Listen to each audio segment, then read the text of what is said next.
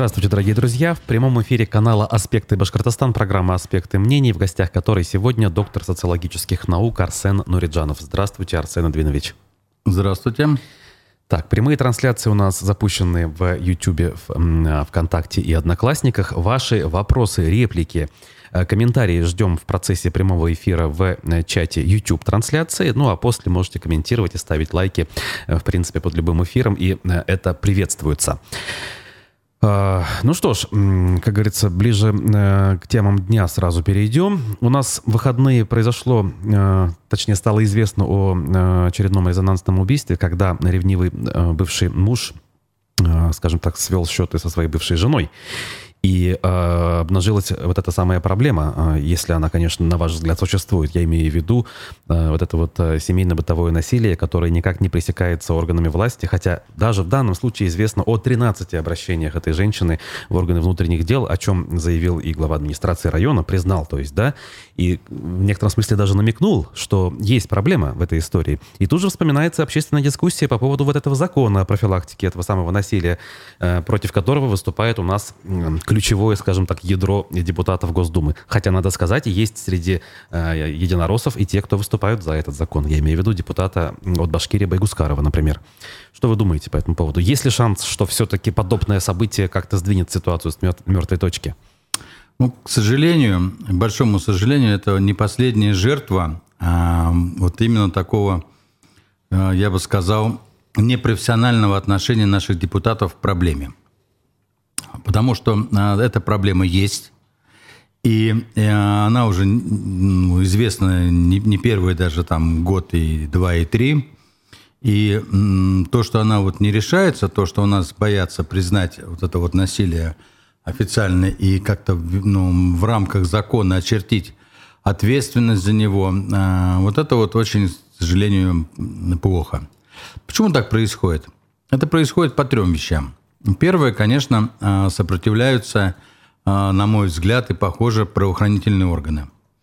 Потому что мы уже являемся свидетелями не одного раза, как будущие потерпевшие, будущие жертвы – обращаются в органы правопорядка, но там от них отмахиваются, говорят, там идите домой, там все будет хорошо, мы когда с ним поговорили. Убьют, тогда и звоните. Да, и вот это вот резонансное дело, когда вот, э, которое даже было записано, по-моему, на, ну, на диктофон, угу. когда убьют, тогда, значит, дай приходите. Ну и, и, и, в том, и в том случае убили, и в этом, к сожалению, случае погибла молодая женщина.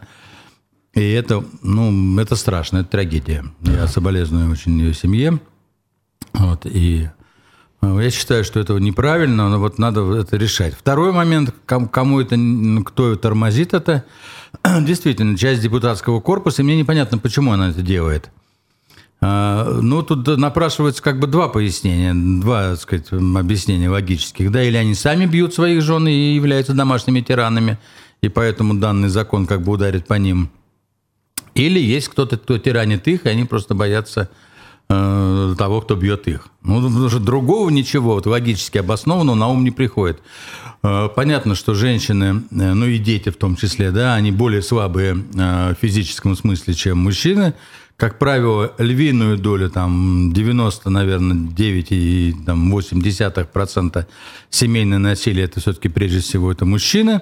Как правило, это причины алкоголь, ревность, ну, неурядицы на работе. Домашняя неурядица, понятно, да, тут масса психологических факторов.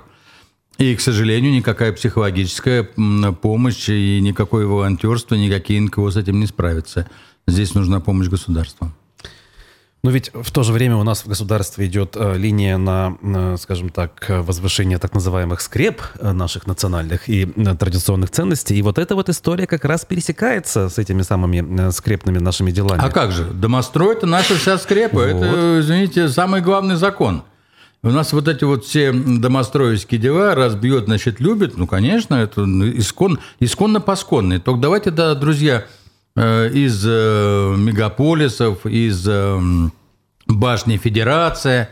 Давайте тогда выйдем в поле, там шалашей нарубим, каких-то там бревенчатых избушек, и будем жить, как в 15 там, начале 16 века жили русичи. И все тогда будет, все вот, сказать, оно по скрепам будет. А так не бывает, что э, вроде какие-то замшевые, сказать, там скрепы, значит, которые уже давно не то что во всем мире как бы отошли, а и у нас тоже давно отошли. И вдруг кто-то пытается нам это навязать. Но это нонсенс. Но ведь удается, удается, как минимум в Госдуме вот эта линия сейчас, она взяла вверх, и нет э, ощущений, что может что-то измениться. И в этом смысле вообще нет ощущений, что данный закон может быть принят в ближайшей перспективе.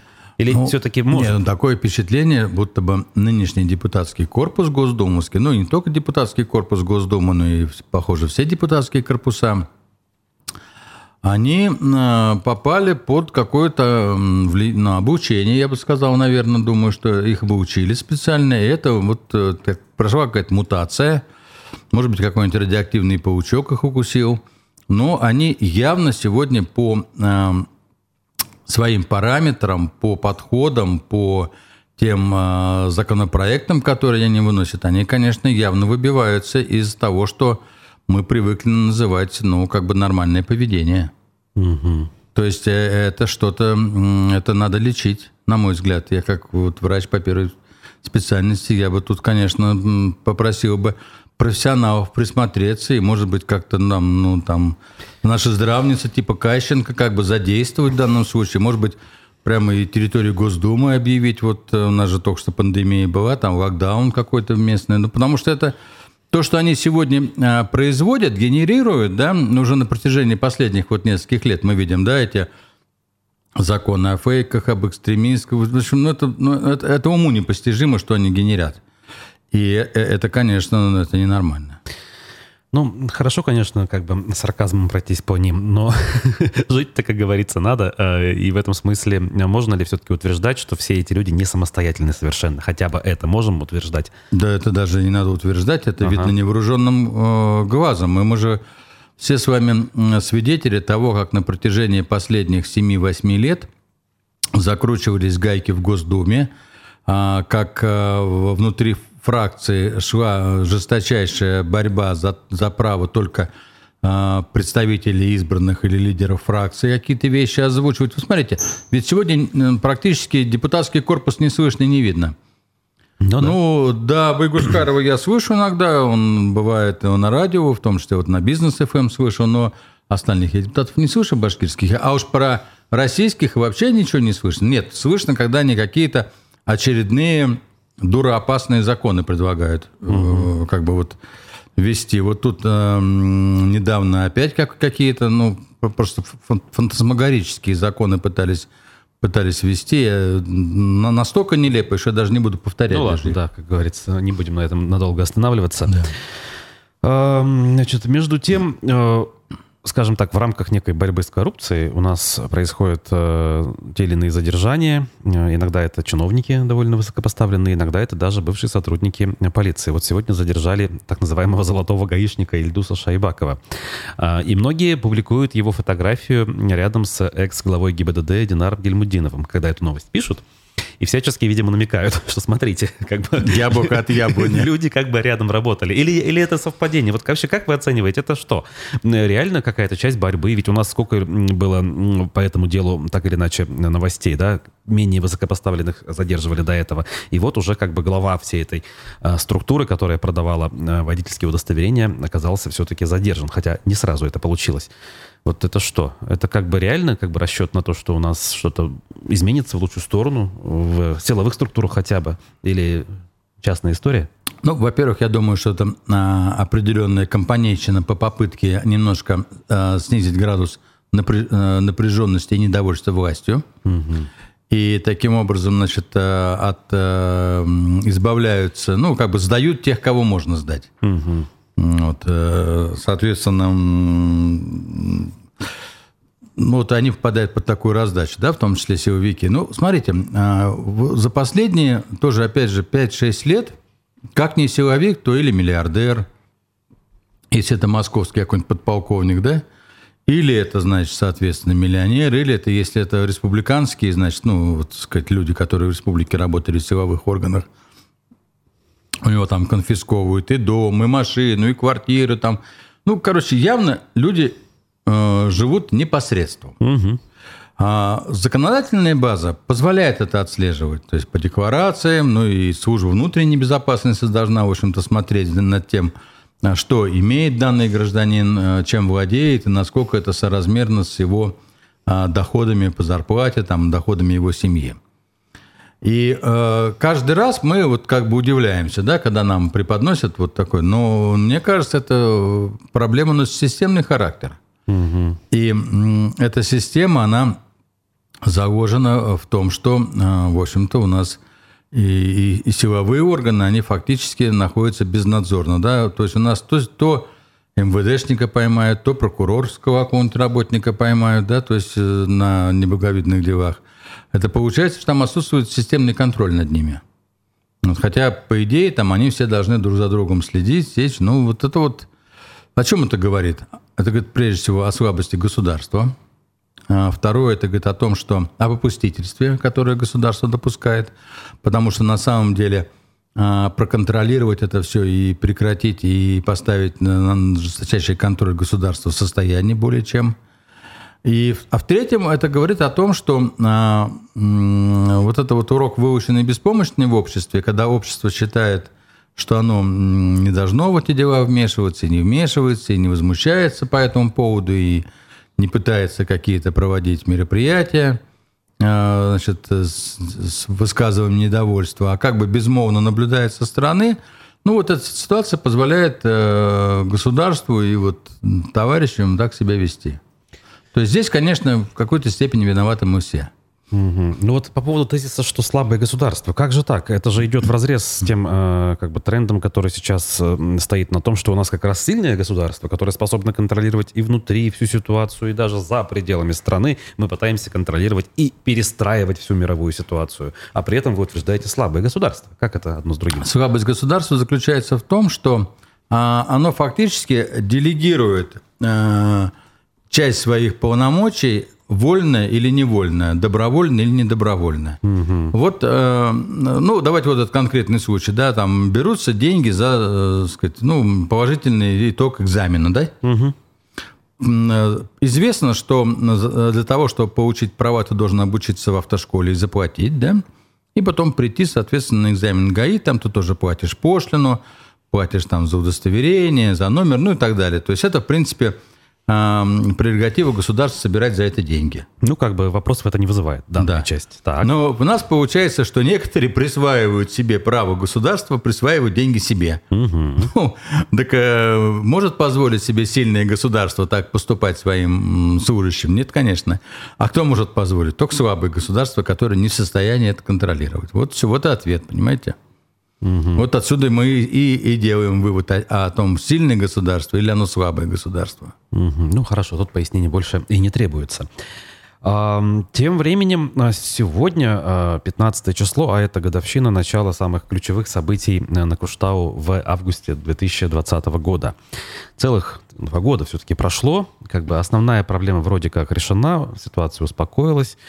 Но, скажем так, мы же тогда по следам этих событий с вами и с другими спикерами обсуждали ситуацию с точки зрения того, а насколько это важное социально-политическое событие вообще да, в нашем обществе, насколько это формирует это самое общество, э, дает его почувствовать себя более значимым субъектом нашей общественно-политической жизни. Вот спустя это все время, что вы можете сказать? Как бы, был ли какой-то эффект э, краткосрочный, или, может быть, он где-то э, долгосрочен, но просто пока где-то дремлет, или не дремлет, например, да, и я ошибаюсь. Вот что вы думаете о таких последствиях данных событий? Вот очень жалко, что наша республиканская власть не использовала события на Куштау и вот этот вот момент, когда люди осознали в себе способность и возможность отстаивать какие-то общие ценности, угу. не, не использовала, не взяла себе на службу.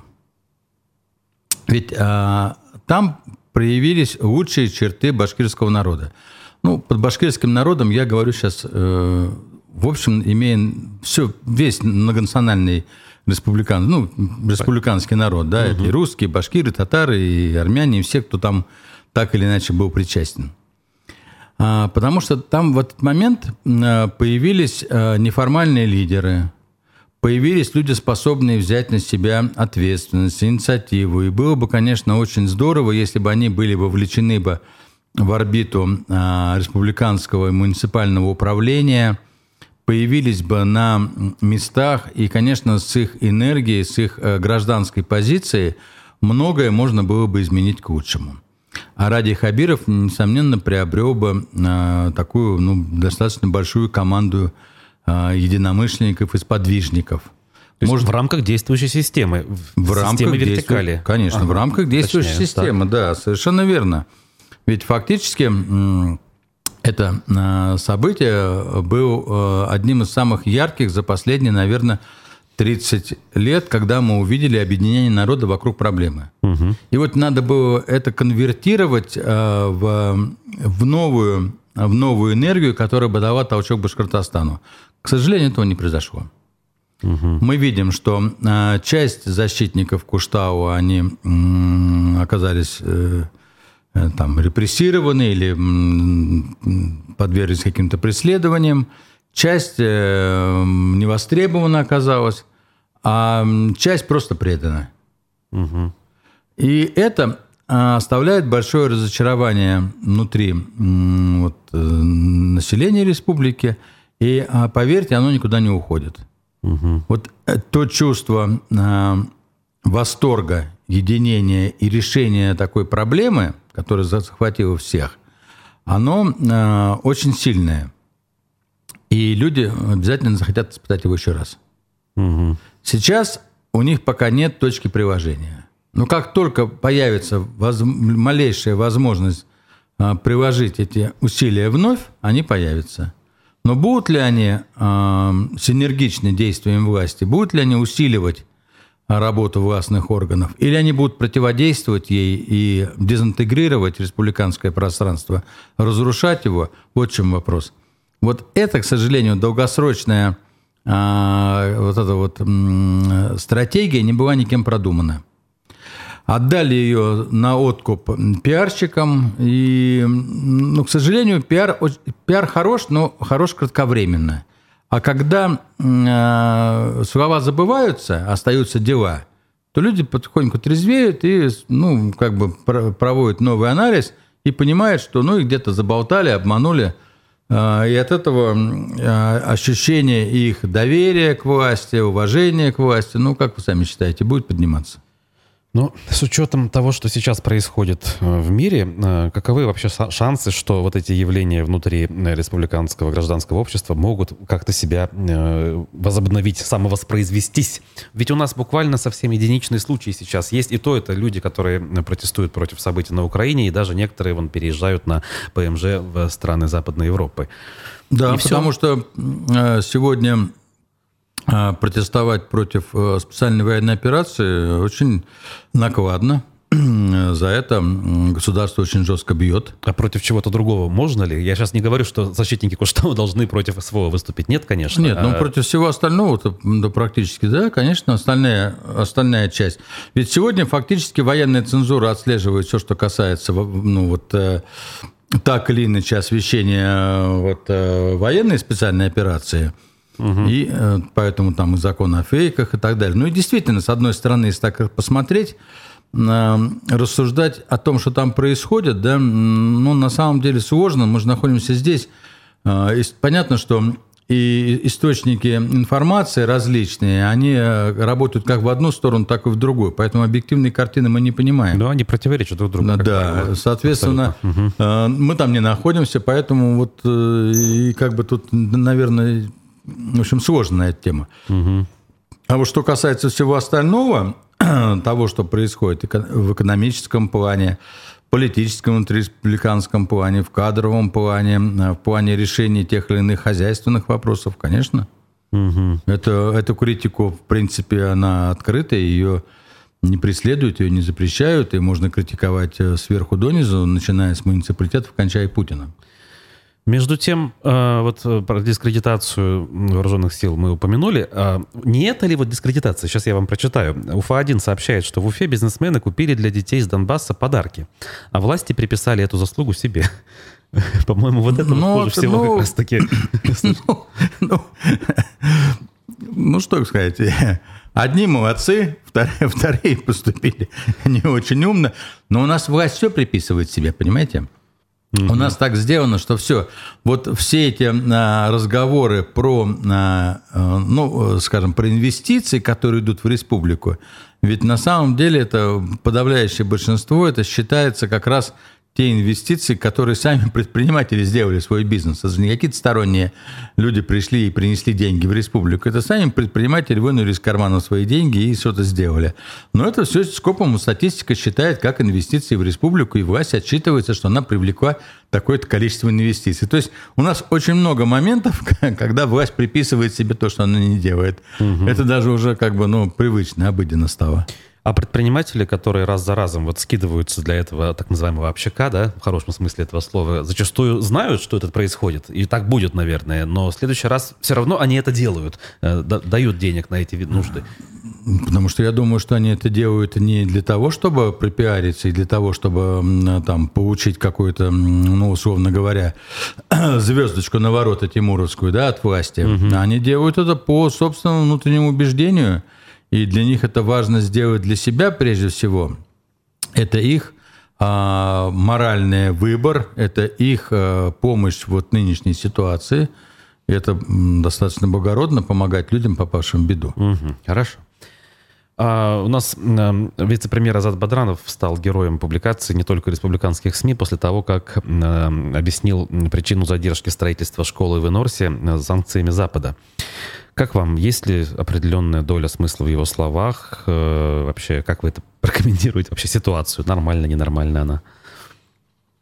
Ну, положа руку на сердце, конечно, отчасти он прав. Все-таки. Ага. Ну, конечно. Ну, ну, понятное дело, что э, цены на эту школу. Ну, ну, что такое вот построить школу, условно говоря, да? Угу. Значит, сначала появляется, ну, как бы идея, да, потом появляется проект, потом он осмечивается, все это происходит, условно говоря, там в 2019 году, да, потом этот э, закладывается в бюджет, там, скажем, в 2020 году утверждается, и в 2021 должен, там, в 2022 должен исполняться.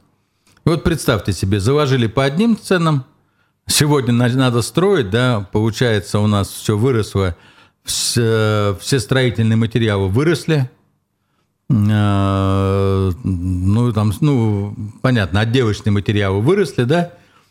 Отчасти почему они выросли? Ну, отчасти потому, что они выросли, потому что началась специальная военная операция, те, значит, на, начали нам вставлять палки в колеса санкции, там недопоставки, это запретили, это не разрешили, это надо вести через 33 там деревни. Угу. Естественно, накладные расходы выросли. То есть отчасти, конечно, вроде бы он прав. С другой стороны, э, это, конечно, немножко вызывает улыбку, потому что, ну, таким же успехом, понимаете, сейчас можно на все неудачи власти сваливать на это. Тогда возникает вопрос, друзья мои товарищи, а вы власть, когда затевали специальную военную операцию, например, или когда вы Западом решили разругаться. Вы как-то вообще хоть там, ну, хоть на день вперед заглядывали, как это будет?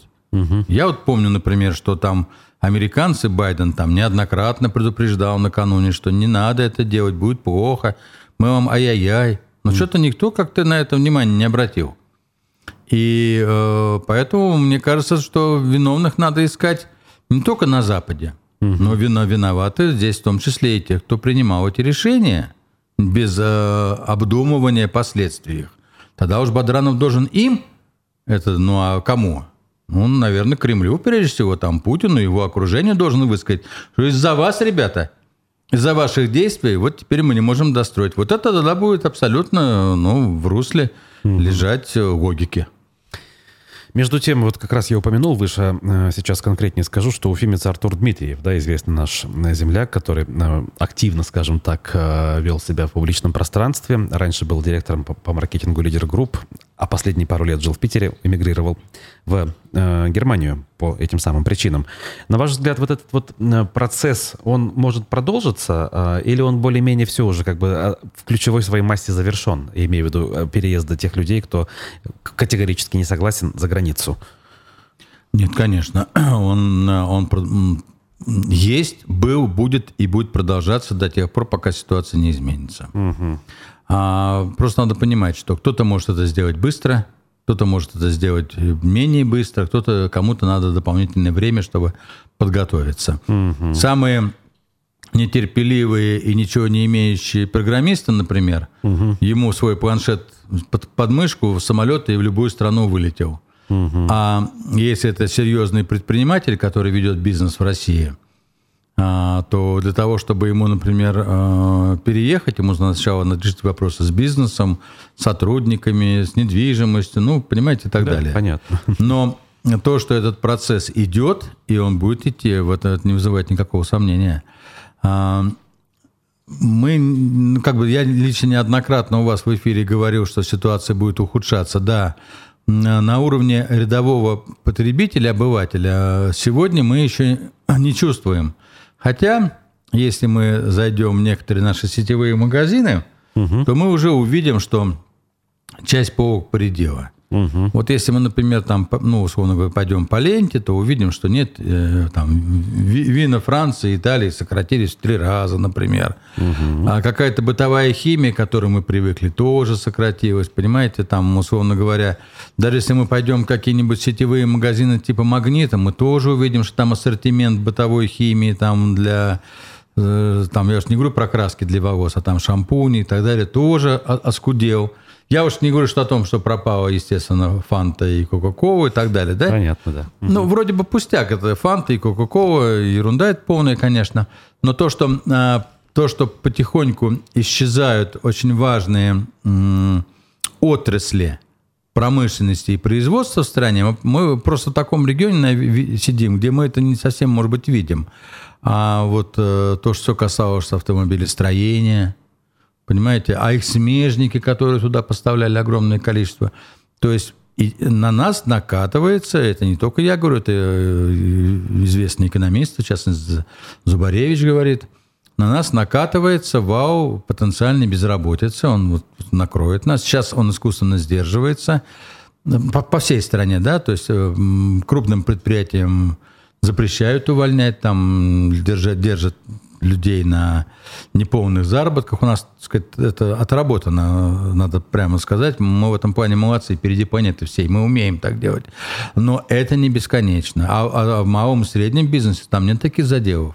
Угу. И потихоньку вот эта безработица будет нас накрывать, а, а затем и эти структурные процессы, они так или иначе, они начнут нас касаться. То есть того нет, всего нет, мы все с этим все столкнемся. Так. Тут не надо себя тешить надеждой, что вот все хорошо, что ничего не будет. Нет, это, к сожалению, а, сейчас безвозвратный процесс. Его, у него невозможно ни повернуть, ни каким образом импорт заместить, потому что импорта заместить мы можем только на импортном оборудовании. А если нет импортного оборудования, то нет импортозамещения. Ну, смотрите, все то, что хорошо, никто и не скажет, вроде бы, даже официальные пропагандисты об этом не утверждают. Но они приводят примеры. Смотрите, говорят они, АвтоВАЗ в Тольятти, в частности, вернулся на полный цикл. Буквально вот сегодня новость видел.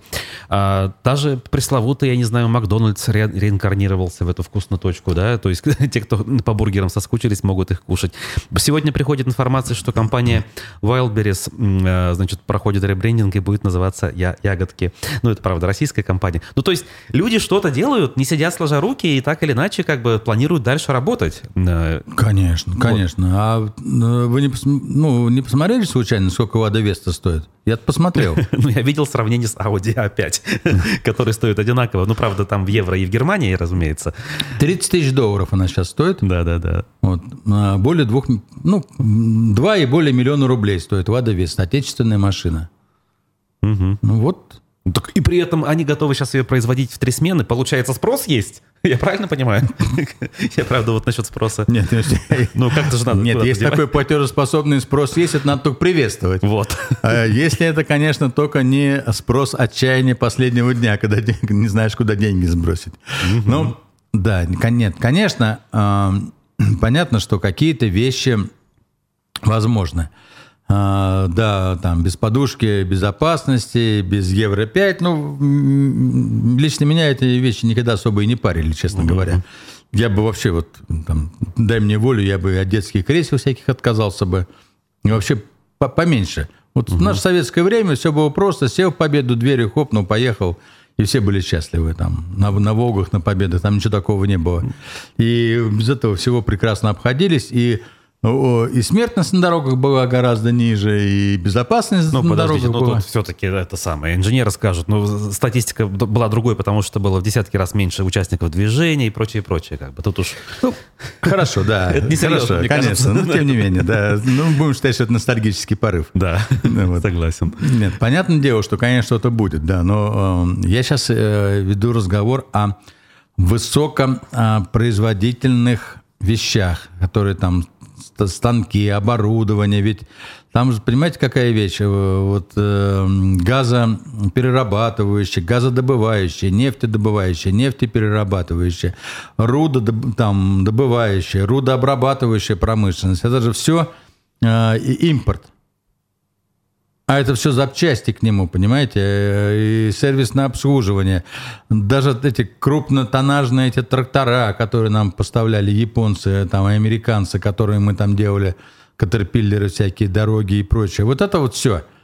Конечно, нас это не убьет. Мы не умрем, но мы будем развиваться гораздо медленнее, тяжелее, с, с большим применением физического труда, ну и так далее, так далее. То есть мы будем отставать отставать от э, раз- развитого мира. И отставание это будет вот э, нарастать, нарастать, нарастать. И- А что, чем плохо это отставание? А плохо тем, что молодое поколение, вырастая, оно видит, что мы отстаем, что мы ну, страна третьего мира, отсталая страна. И куда они будут стремиться? Будут оставаться в ней, что ли? Ну нет, наверное. Даже вон эти несчастные негры, и то все бегут, понимаете, во Францию, в Германию. А уж наши побегут так, что мало не покажется никому.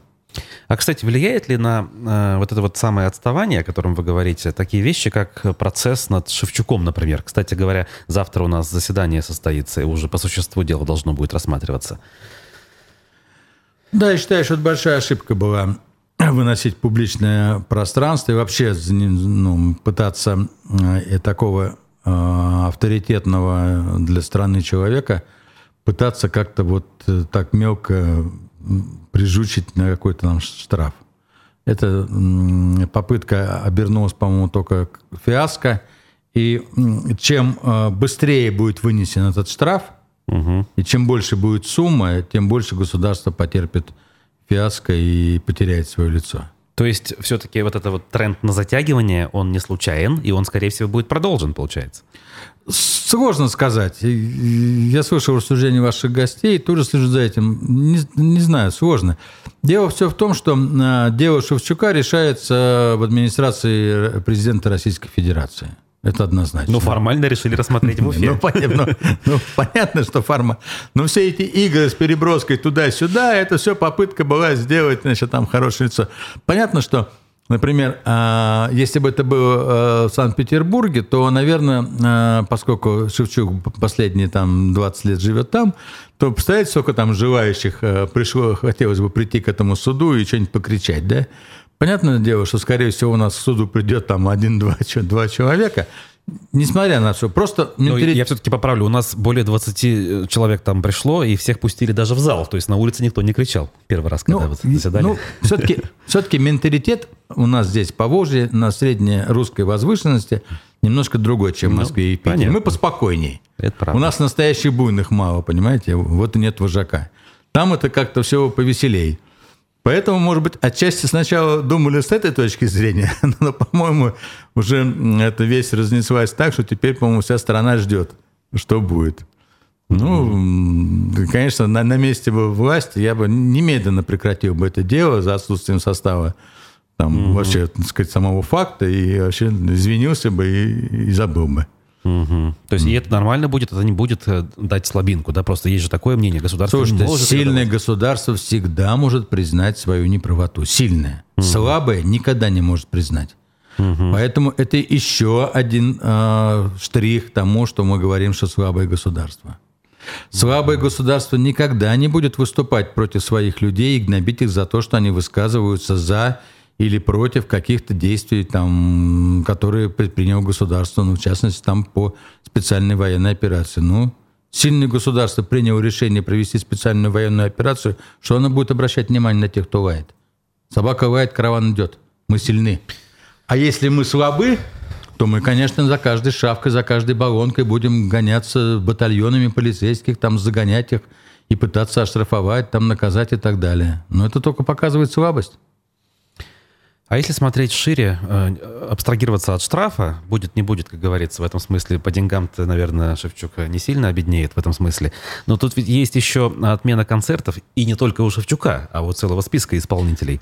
Вот это все, оно насколько действительно способно повлиять на жизнь страны, экономическом, в культурном плане, разумеется?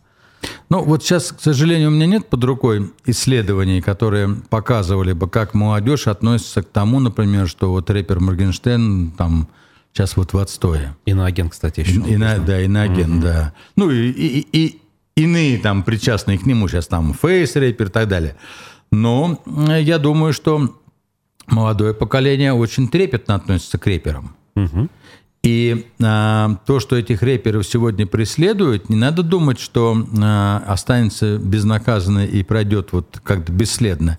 Нет, это оно пройдет на уровне 50-60-летних людей, которым рэп до лампочки, понимаете? Для меня это пустой звук. А молодежь, которая на нем вырастает, для нее это, ну, это все равно для нас, что, например, в нашу молодость бы там того же Макаревича, Цоя или там кого-то еще бы там репрессировали бы, запрещали бы концерты. Чем больше запрещают, до советского времени все это мы проходили. Угу. Все, что было запретное, все было интересное. Угу. Понимаете, я э, учился по первому образованию, я медучилище заканчивал в Москве, и номер 7 э, на, на Таганке.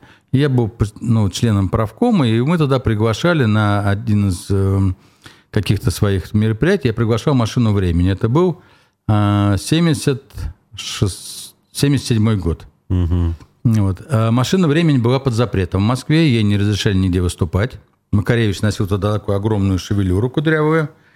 Значит, и мы значит, договорились как-то, они выходцы были из архитектурного института, мы съездили, нашли их, договорились, и вот они пришли к нам выступать, и они сказали ценник на билет, мы напечатали этот билет, набрали целую дружину, которая стояла.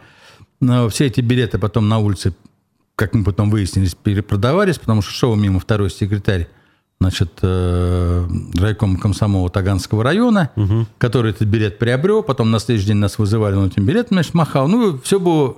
Но тем не менее... По законам жанра все, все было. Да, да, но тем не менее, значит, нас, нам грозили отчислением и так далее, но тем не менее концерт состоялся, и там огромное количество людей стояло на улице и хотело прорваться. То есть все, что под запретом, это привлекает. Ну, давайте будем запрещать. Ну, ничего, Высоцкого тоже запрещали. Тем не менее, это величайший э, российский поэт, почитаемый там всеми Вот, казалось бы, абсолютно очевидные вещи мы сейчас проговариваем, да, тут я даже вот спорить не пытаюсь. Как бы это вот понятно, а век интернета тем более понятно. Спрашивается, неужели этого не понимают те, кто это делает? Понимают. Так. Понимают, но э, идет установка.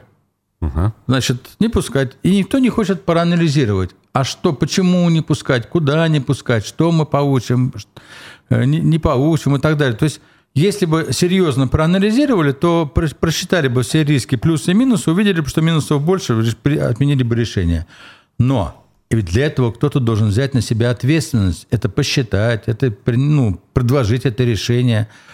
А Государство у нас слабое, управленческий отбор идет отрицательный, то есть набираем не сильных, умных, самостоятельных, а трусливых, слабых, молчаливых.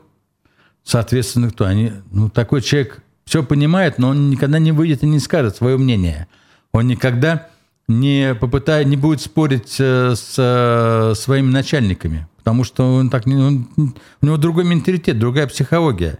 И вот мы вот таким вот образом каждый из них, сидя вроде бы на вертикали власти и работая вроде на усиление вертикали власти, на самом деле, как жук-караед, точит эту власть.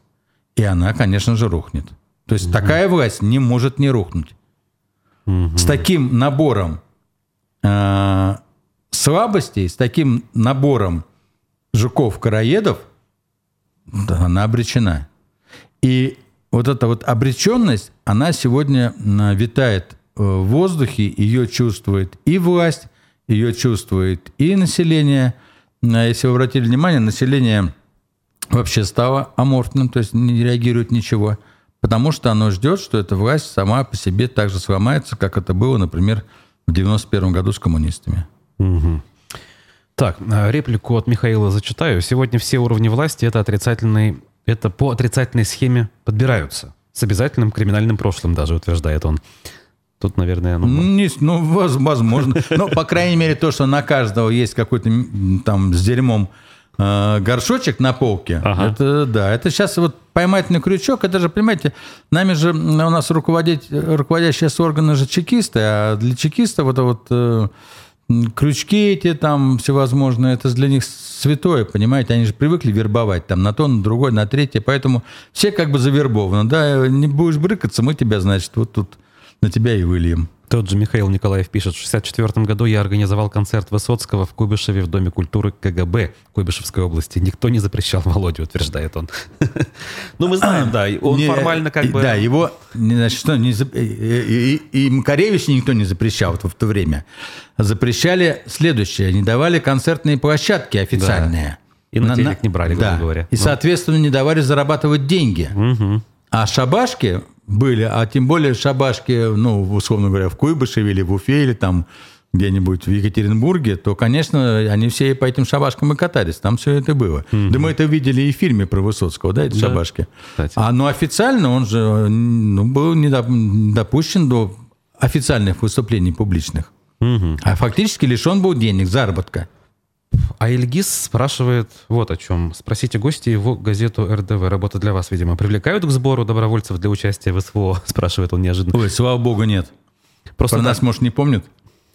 Ага. Действительно, сегодня где-то я видел информацию, что по стране много объявлений о наборе и с огромными там э, зарплатами, якобы даже больше, чем поначалу предлагали. А, э, Может быть, поэтому Да, я не знаю. Вы знаете, э, лет 5-6 назад при другом военкоме, мы, кстати говоря, они обращались в военкомат к нам, и мы часто в газете печатали объявление о наборе ну, на профессиональную, на контрактную службу, угу. да. А сейчас что-то нет. Ну, видимо, считают, может быть, неэффективными нас. Угу. Ну ладно, дальше двигаемся. Хотел бы, знаете, еще дела уфимские немножко обсудить.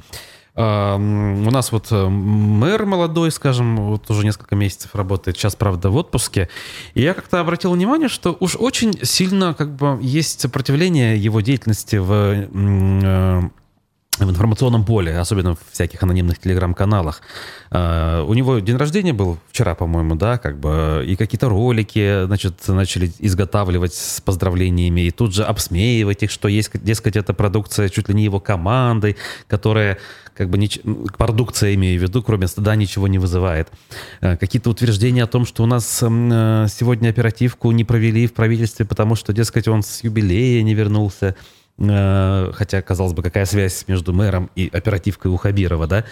А тот не вернулся, если что, потому что в отпуске находится. То есть, вот видите, э, это все наводит на мысль, что есть какая-то очень серьезная такая, знаете ли, подготовленная борьба против него. Согласны ли вы с этим, что эта борьба есть? Если да, то зачем она нужна, кому нужна? Ну, так, под таким углом я не рассматривал, честно говоря. Ну, может быть, вы правы в отчасти. А, смотрите, вот я сейчас по-другому немножко, с другой стороны зайду, да? Есть раздражение уфимцев на Хабирова за его мэров. Так, в принципе, за любых уже, да? За любых, да. Угу. То есть, конечно, Хабиров лохнулся с сульфатом. Это плохой был выбор. Это был э, плохой управляющий города. То есть изначально? Еще. Да, недаром угу. он заслужил прозвище Ульфат Скользкий. А, к сожалению, конечно, он безмерно, безвременно ушел, но, тем не менее, его кончина никак не а, а, обеляет ну да, его, да, его действия как конечно. мэра. Да. Поэтому тут угу. я в данном случае критикую его не как физическое лицо, а как должностное лицо. Конечно. Вот вот эта вот э, зима с, с, с огромными наледями льда, и она в памяти ну, просто стоит вот, как вчера это было. Угу. Второй такой же мэр-неудачник – это Греков. Так. А, соответственно, после достаточно уверенных в себе и э, профессионально сильных э, Елавова и Качкаева, Угу. Эти назначения смотрелись откровенно очень слабо. Угу. Теперь смотрите. Три года мы маемся без мэра. Да? Ну, фактически. Угу. А Хабиров делает следующий ход. Он вытаскивает теперь из Нефтекамска, молодого мэра Нефтекамска, и ставит на Уфу. А, Я так думаю, что коренные уфимцы, которые помнят таких мэров, как Зайцев, Угу. они, конечно, с большим недоверием смотрят на Радмира Валеева. Мавлиева. Мавлеева. Ага. Потому что в их глазах он слишком молод для этой работы. А что такое, что значит молод? Он не, не то, что молод по возрасту, он просто молод профессионально. Угу. Потому что на- для мэров э, таких городов стереотипно у нас возникает ну, сказать, представление о человеке 50-55 лет, да, прошедших там и так далее, тому подобное. Ну, то есть зубра, который собаку съел на этих метовых и, соответственно, значит, э, знает, как управлять. Поэтому вот это вот э, недоверие, оно, конечно, видимо, есть.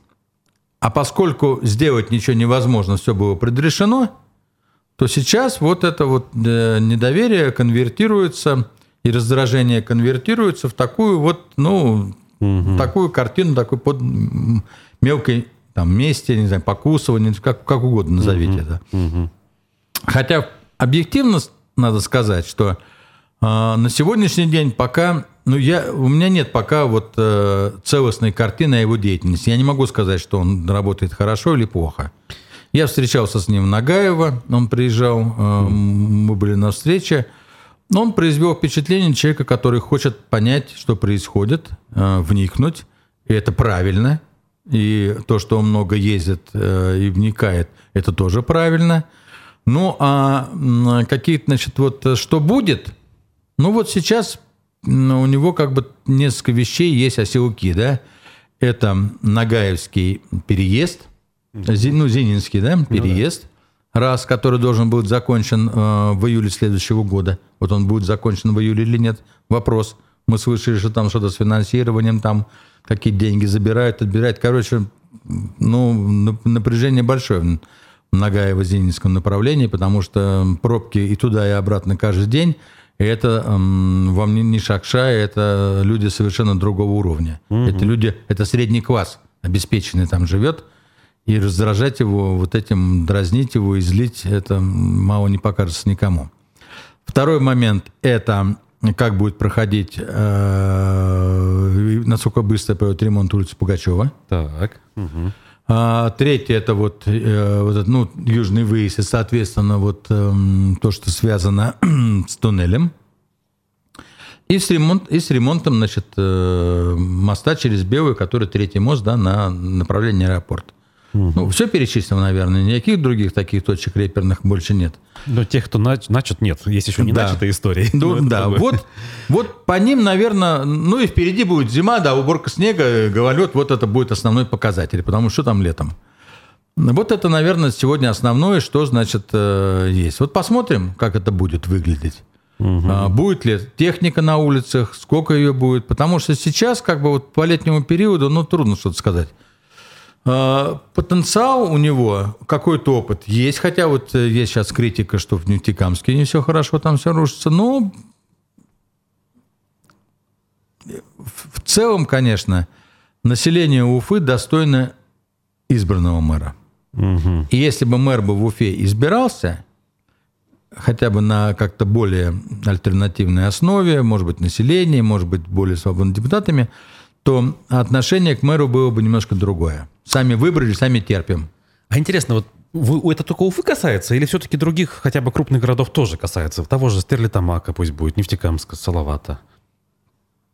Ну и других. Ну, вы знаете, я не слышу по э, российской э, действительности таких городов. Ну, ми- во-первых, миллионников мало, начнем с этого. Ну да? да.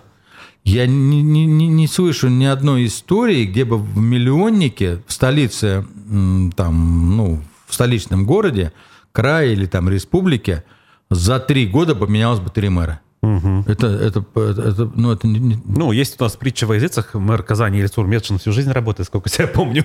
Ну, вот. да, ну, понимаете, в общем, короче, это как-то вот что-то ненормальное. Угу, угу. Вот. Это явно ненормально. Хабирову, конечно, надо было поставить какого-то тяжеловеса из своей команды, может быть, даже э, министра там, ЖКХ и транспорта нынешнего. Э, это отдельный министр. По транспорту у нас Болушев, а по ЖКХ у нас уже тоже не Марзаев, если вы ну, его имели вот, в виду. Вот, вот поставил бы лучше Марзаева бы. Так и так над ним, ну не то чтобы смеются, но как-то попрекают. Был налоговиком, стал транспортником, потом ну, а теперь ЖКХ, стал а бы теперь мэром по строительству. А, теперь, а вот теперь мэром бы стал бы. Так он вообще не местный. Мавлиев хотя бы из Башкирии. Это не имеет значения. Ага. Местное, какое это имеет значение для уфимца, кто пришел мэром? Местный, не местный? Ну, мы же только что говорили, уфимцы среднестатистически там среднего возраста нет, не а... одобряют или одобряют. Нет, они, нет, нет, они хотят иметь взрослого человека, который а. имеет подтвержденный опыт, понимаете? То есть вот. человека с опытом. Угу. Они, ну, тогда они более ему склонны доверять. Вот, а так, по большому счету, без, без разницы. Ну, в общем, короче, вот я думаю, что вот угу. здесь все корни вот и растут, понимаете? То есть Хабиров сам создал ситуацию, когда теперь первый мэр, второй, третий, я думаю, что его тоже сожрут достаточно быстро. Угу. А, мы еще ведь с вами не знаем, а, что происходит в районах, что происходит в мэрии, есть ли там противодействие. Ну да. Вот, ну, по Грекову мы уже точно знаем, что там было противодействие, неприятие его было. Угу. А что здесь происходит? Здесь же тоже свои кланы, ЖКХшные кланы. Ну, в общем... Угу. Между тем у нас э, не очень заметно, но уже все-таки подтверждено э, освобождение от должности руководителя Республиканского управления Следкома. С сентября 2019 года он работал здесь. Можно ли какие-то очевидные успехи Следкома вспомнить, я не знаю, по борьбе можно, с коррупцией? Может можно, быть? работал плохо. Так, так. А как он должен был? Может быть, он как-то все-таки, ну, вспомним дела коррупционные, вот эти вот министров наших как раз строительства, значит, э, и... Подавляющее большинство ЖКХ. заведенных коррупционных дел окончилось пшиком. Вот, ага. Люди были там, мы помним, да, там кто-то был освобожден, кто-то прекращено, что-то не дошло по там э, такому резонансному делу для адвокатского сообщества – Угу. А, кстати, ну да, адвокат. Юмадеева там он снова переизбран, хотя, угу. я, ну, мне кажется, там рассказывалось как-то очень, очень просто и ясно там было о том, как там его семья угу. там пересдавала в аренду какие-то вещи. Ну, в общем, короче, какие-то нарушения были так, ну, достаточно были понятны. А, по, по вашему мнению, э, руководитель такого силового значит, ведомства на уровне региона способен ли что-то менять? Мы вроде формально понимаем, это независимая структура от региональных властей, это человек, который обычно командируется откуда-то. Вроде бы ни с кем не должен быть связан, должен легко работать. Но в результате получаем вот то, что нам не нравится, результат их работы. Не, ну, конечно, казалось бы, он должен объективно работать, объективно разбираться. Но мы же помним, что на него несколько раз жаловались туда, в Следственный комитет России. Угу. Писали жалобы, что да, он У нас не, в итоге все не Бастрыкин лично берет на контроль. Ну, конечно, да, Бастрыкин там берет на контроль. Ну, это что, а что хорошего-то в этом? Понимаете, это говорит о том, что э, опять о слабости государства, Случайный человек попал в республику, не обладающий необходимыми качествами для того, чтобы занимать этот пост. Понимаете, кто-то же, значит, получается, его вот назначил туда. Угу. Ну, а как так можно назначить человека? Ну, человек просидел тут почти три года. Отметился только тем, что все э, основная масса, ну, я имею в виду основная масса, обывательская масса, да, так сказать, общая масса, а, а что она как-то сложилось впечатление о нем как э, о человеке слабом, работающем плохо. Ведь какими можно похвастаться? Может быть, конечно, пресс-служба Следственного комитета опровергнет меня и приведет какие-то примеры там положительные, но я их из средств массовой информации не помню, а мы черпаем информацию о деятельности того или иного органа только из средств массовой информации, из телеграм-каналов, там, из вот, ну, параллельных СМИ. Угу. Ой, активист Карамиля Саитова вышла на свободу. Э, вот у нас э, зрители да, тоже Слава Богу, очень хорошо. Э, как, как думаете, следует ли ей как бы вести вновь какую-то активную деятельность, или лучше все-таки как бы помолчать? Вы знаете, я во многом категорически с ней не согласен, угу. но то, что с ней произошло, я тоже против этого. Угу. Я считаю, что она совершенно незаслуженно была подвергнута этим репрессиям задержаниям, этому суду. То есть ничего такого, а, как бы сказать это, приносящего какой-то серьезный вред государству, от нее не исходило. Да, ее можно было отдернуть, э, ее можно было там, ну, как-то по-другому, но по большому счету, ну, ну мало ли что кто ничего несет. Угу. Теперь что, на каждый роток будем накидывать платок, что ли? Угу. Понимаете? Вот. И э, то, что она вышла, очень хорошо. Вот. А будет ли она заниматься дальше этой деятельностью, не будет, это, ну, и как бы это на ее усмотрение, да. Но я бы, конечно, посоветовал ей все-таки, учитывая нынешнее законодательство, избегать высказываний, которые э, можно отнести к экстремистским там, или к разжигающим национальную э, вражду. Потому что это все-таки действительно неправильно, это чревато последствиями. И государство, конечно, имеет право вмешиваться в этот процесс. Спасибо большое. Социолог, доктор э, социологических наук Арсен Нуриджанов был гостем программы «Аспекты мнений». Меня зовут Руслан Валиев. Услышимся, увидимся завтра. До свидания. До свидания.